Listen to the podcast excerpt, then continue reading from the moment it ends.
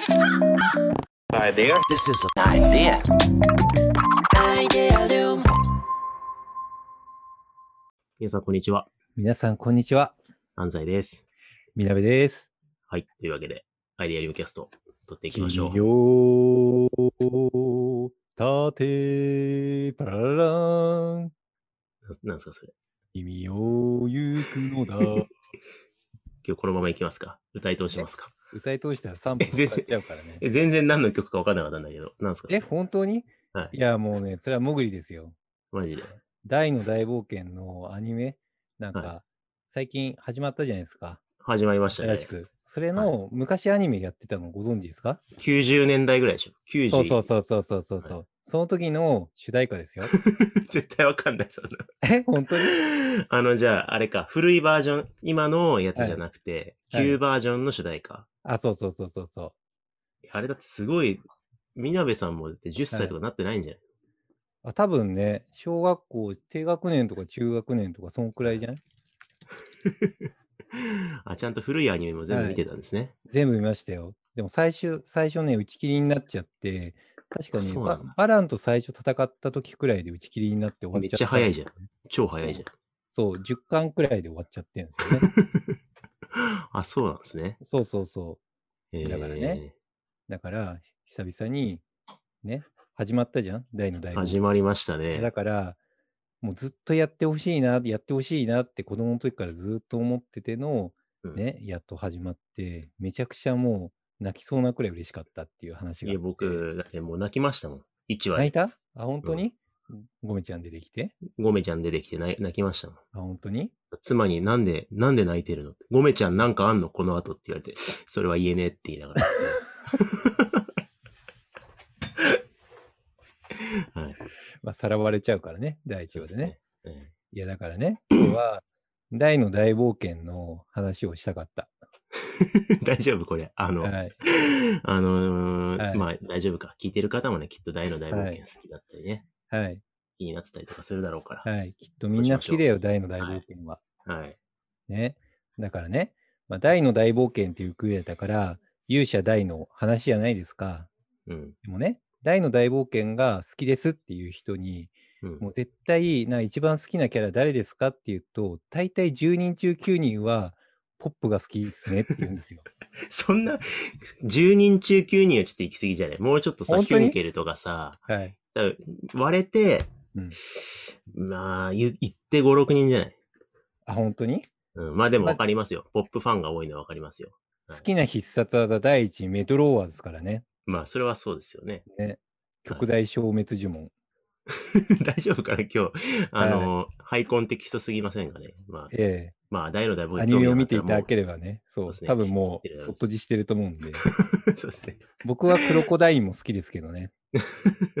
おっさーんって。おっさんって。はい。男気がね、あってね。そう、男気があるからね。いや、だから、ポップの話をするって言ったら、やっぱりね、ポップって言ったら、なんか、最初はすごい弱かったりとかするわけじゃないですか。うんね。なんか、最初のなんか、中ボスみたいなクロコダインと戦う時とかも逃げ出しちゃったりとかして、でも勇気を出しながら頑張って怯えながらも、頑張って戦いに行きみたいな。うん最初もう弱いし、うん弱虫だし、逃げ出すし、うん性格、大丈夫かこいつみたいな感じだったわけじゃないですか。スキルもマインドも未熟みたいなね、典型のね。そうそうそう。うん。感じの人で。ですだから、なんかこう、と当時大の大冒険やってた編集者が、ポップ嫌いすぎて、いや、こいつ殺した方がいいっすよね。殺しましょうみたいな。あ、そうなんだ。そうで、それで、なんか、三条陸先生が、いやいや、ポップこれからもストーリーの主軸になる重要なポジションだから絶対殺しちゃダメって言って、へそうそうそう。すごい力説して、彼は殺されずに済んだんですよね。え。何回も死にかけてはいましたけどね。そう。あそこで本当に殺される可能性があった編集者。なるほど。じゃあ、そう作品の続きを作る過程で揉めながら、生きながら愛されてたんですね。そうそうそう。だからね、一番やっぱり感動的なシーンってあるのが、やっぱりそういうつまずきながら、弱虫で生きながらもすごい努力をして、うんで、ちょっとずつちょっとずつすごい魔法を使えるようになったりして、ちょっとずつ頼りになったりして、うんで、なんかこう、なんか勇気を出しながら乗り越えていくわけですよね。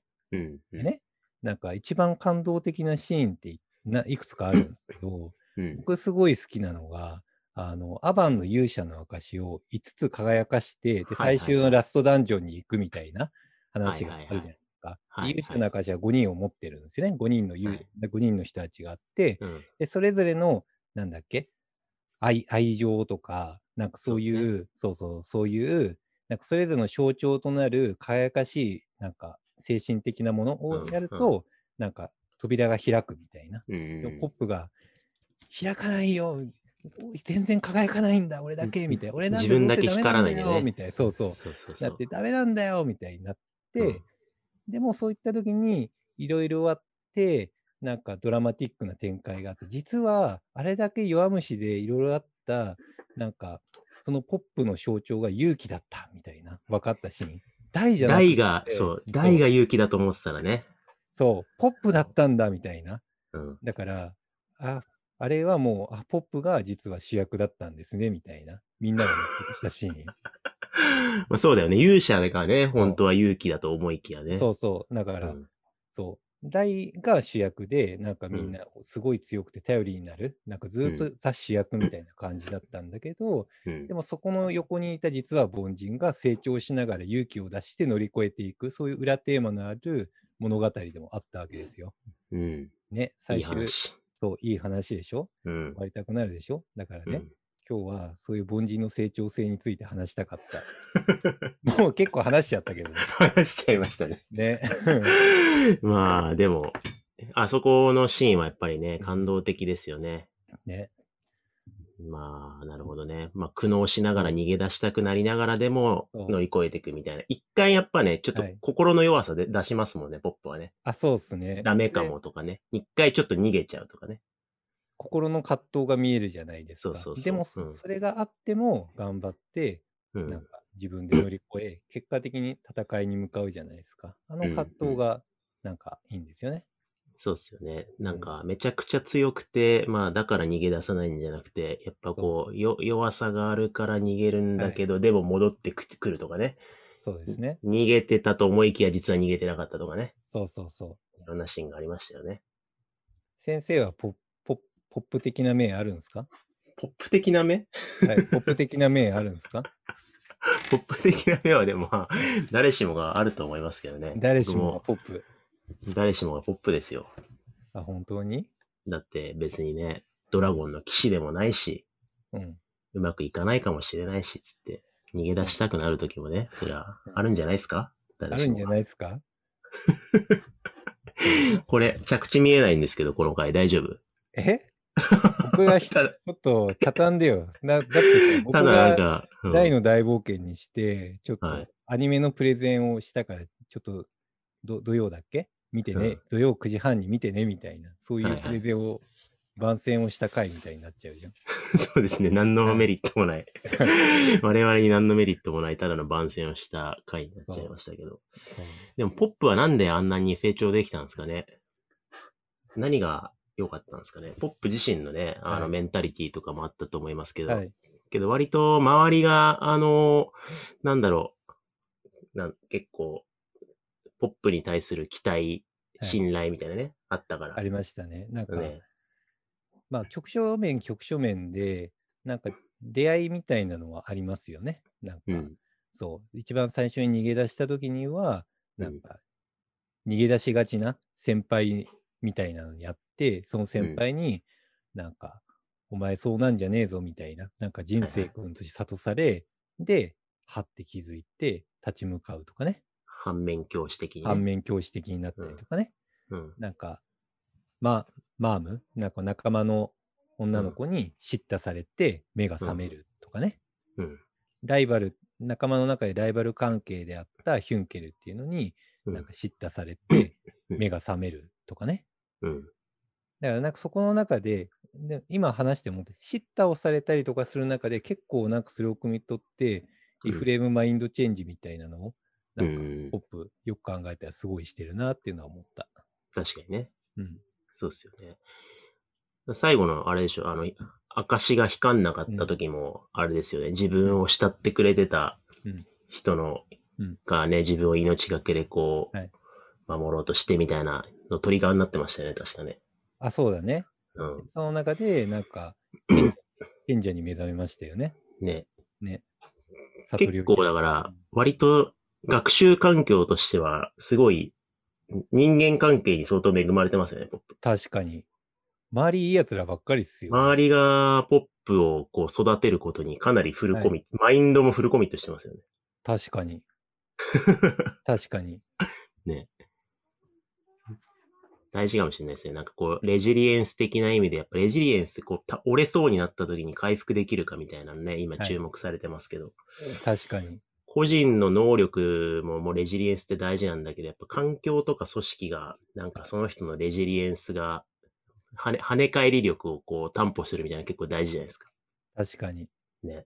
ポップ自身のレジリエンスもあるけど、レジリエンスを促すようにみんな、こう、ふわ、ふわふわって、多分こう問いをかけたら、レジリエンスが発揮されるんだろうな、うんみたいな、みんな意識して、なんか話してますね、そういやあ。の手この手でね。ね。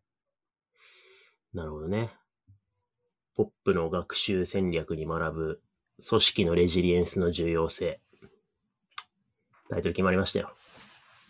着地、着地決まった。だからそういうことですよ。だからレジリエンスを流すためには、みんなでね、ちゃんとどうすれば相手に投げかけたら、うんそれが発揮されるのかっていう問いをちゃんと設計してね、で、うんそれをね、投げかけましょうっていうそうですね。